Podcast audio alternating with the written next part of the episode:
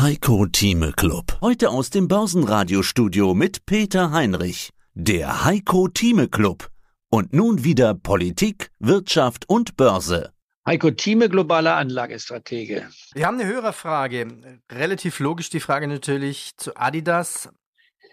Wann kaufen? Fragezeichen. Adidas ist ja seit Freitag um 12,6 Prozent gefallen, heute nochmal 0,7 Prozent gestiegen.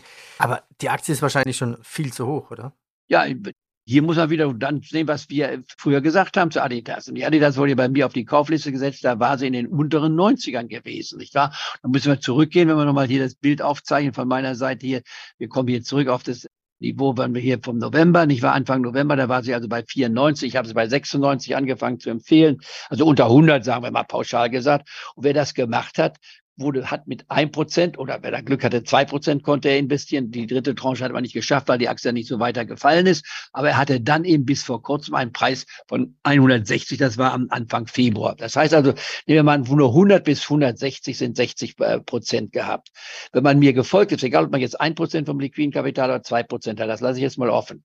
Nach 25 Prozent sollte man eigentlich dann ein Drittel rausgenommen haben und bei 35 zweite Drittel hat man einen Schnitt auf die ersten zwei Drittel mit 30 Prozent Prozent plus. Und der Rest wie jetzt, der wäre also gewesen bis vor wenigen Tagen plus 60 Prozent. Da würde man dann sagen, wenn ich plus 60 Prozent habe, ich will ja nicht verkaufen, ich lasse es weiter laufen, aber setze einen Stopp an, wenn ich bei plus 50 bin, also die Aktie zurückkommt, dann verkaufe ich auch das letzte Drittel. Und wer das gemacht hat, der ist jetzt verkauft worden. Ich war also bei hier 160 ging sie zurück auf 100, unter 150, hat verkauft und hat im Schnitt Folgendes gemacht. Er hat 30 Prozent auf zwei Drittel und auf ein Drittel hat er 50 Prozent. Nun kann sich jeder das ausrechnen, was das bedeutet. Das heißt also, er kommt so im Schnitt dann auf ungefähr 37 Prozent ja, in 37 Prozent, wenn man das im November gemacht hat bis heute, wenn das mit jeder Aktie so wäre, das ist ein Hauptgewinner, da schlage ich doch jeden. Also da muss man mit zufrieden sein. Und haben dann jetzt sich gefragt, was mache ich jetzt mit der Adidas? Jetzt warte ich ab. Sie müsste erstmal von dem jüngsten Höchstniveau von 160 mindestens 20 Prozent fallen, um auf meine Liste zu kommen. Das heißt also, sie müsste erstmal 30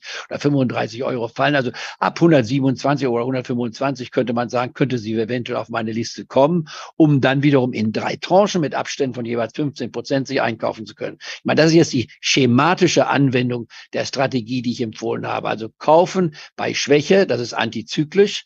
Es gibt viele, das sind Trendfollowers, die kaufen erst, wenn ein Trend etabliert ist und springen dann auf den fahrenden Zug ein. Das hat den Nachteil, man hat höhere Durchschnittskurse. In meiner Strategie hat man den Vorteil, dass man beim Nachkaufen immer niedrige Kurse bekommt. Aber das Risiko ist natürlich auch, ich weiß nicht, wo der Tiefpunkt erreicht ist. Der Tiefpunkt kann viel tiefer sein, zum Beispiel bei der Philips. Die Philips ist weit mehr gefallen, als ich mir vorgestellt habe, oder die Morphosis. Aber gar kein Problem. Ich halte weiter fest und wenn die Aktie plötzlich 50 Prozent nochmal fällt, nachdem ich dreimal gekauft habe und meine Aktie, sagen ich hätte zwei Prozent gehabt in der Aktie, hat sich also entwertet um 50 Prozent. Ich habe noch ein Prozent vom liquiden Kapital im Wert, dann kann ich nochmal ein Prozent von meinem Kapital hineintun in die Aktie, nachdem sie 50 Prozent gefallen gefallen ist, ohne die Disziplin zu durchbrechen, dass ich maximal in einem Nebenwert zwei Prozent investiere. In einem Hauptwert, einem DAX oder Dow Jones Wert, kann ich ja bis zu drei Prozent investieren. Also wenn man diese Logik verwendet, ist sie immer wieder tatsächlich aus meiner Sicht enorm erfolgreich, weil diese Disziplin bedeutet, ich kaufe mich billigst ein. Als Antizykler kaufe ich das, was keiner will. Aber das haben zum Beispiel, wenn ich mal so sagen darf, Warren Buffett und ich gemeinsam. Er ist mehr fokussiert mit 10 oder 12 Positionen. Ich habe eine größere Streuung, aber maximal 30 Positionen. Die Hälfte in ETFs dabei, nicht wahr?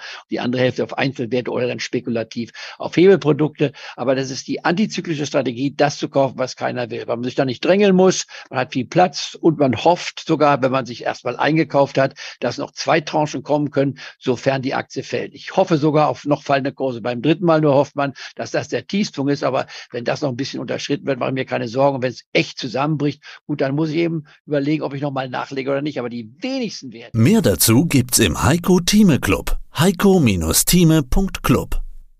Heiko Thieme spricht Klartext. Der Heiko Thieme Club.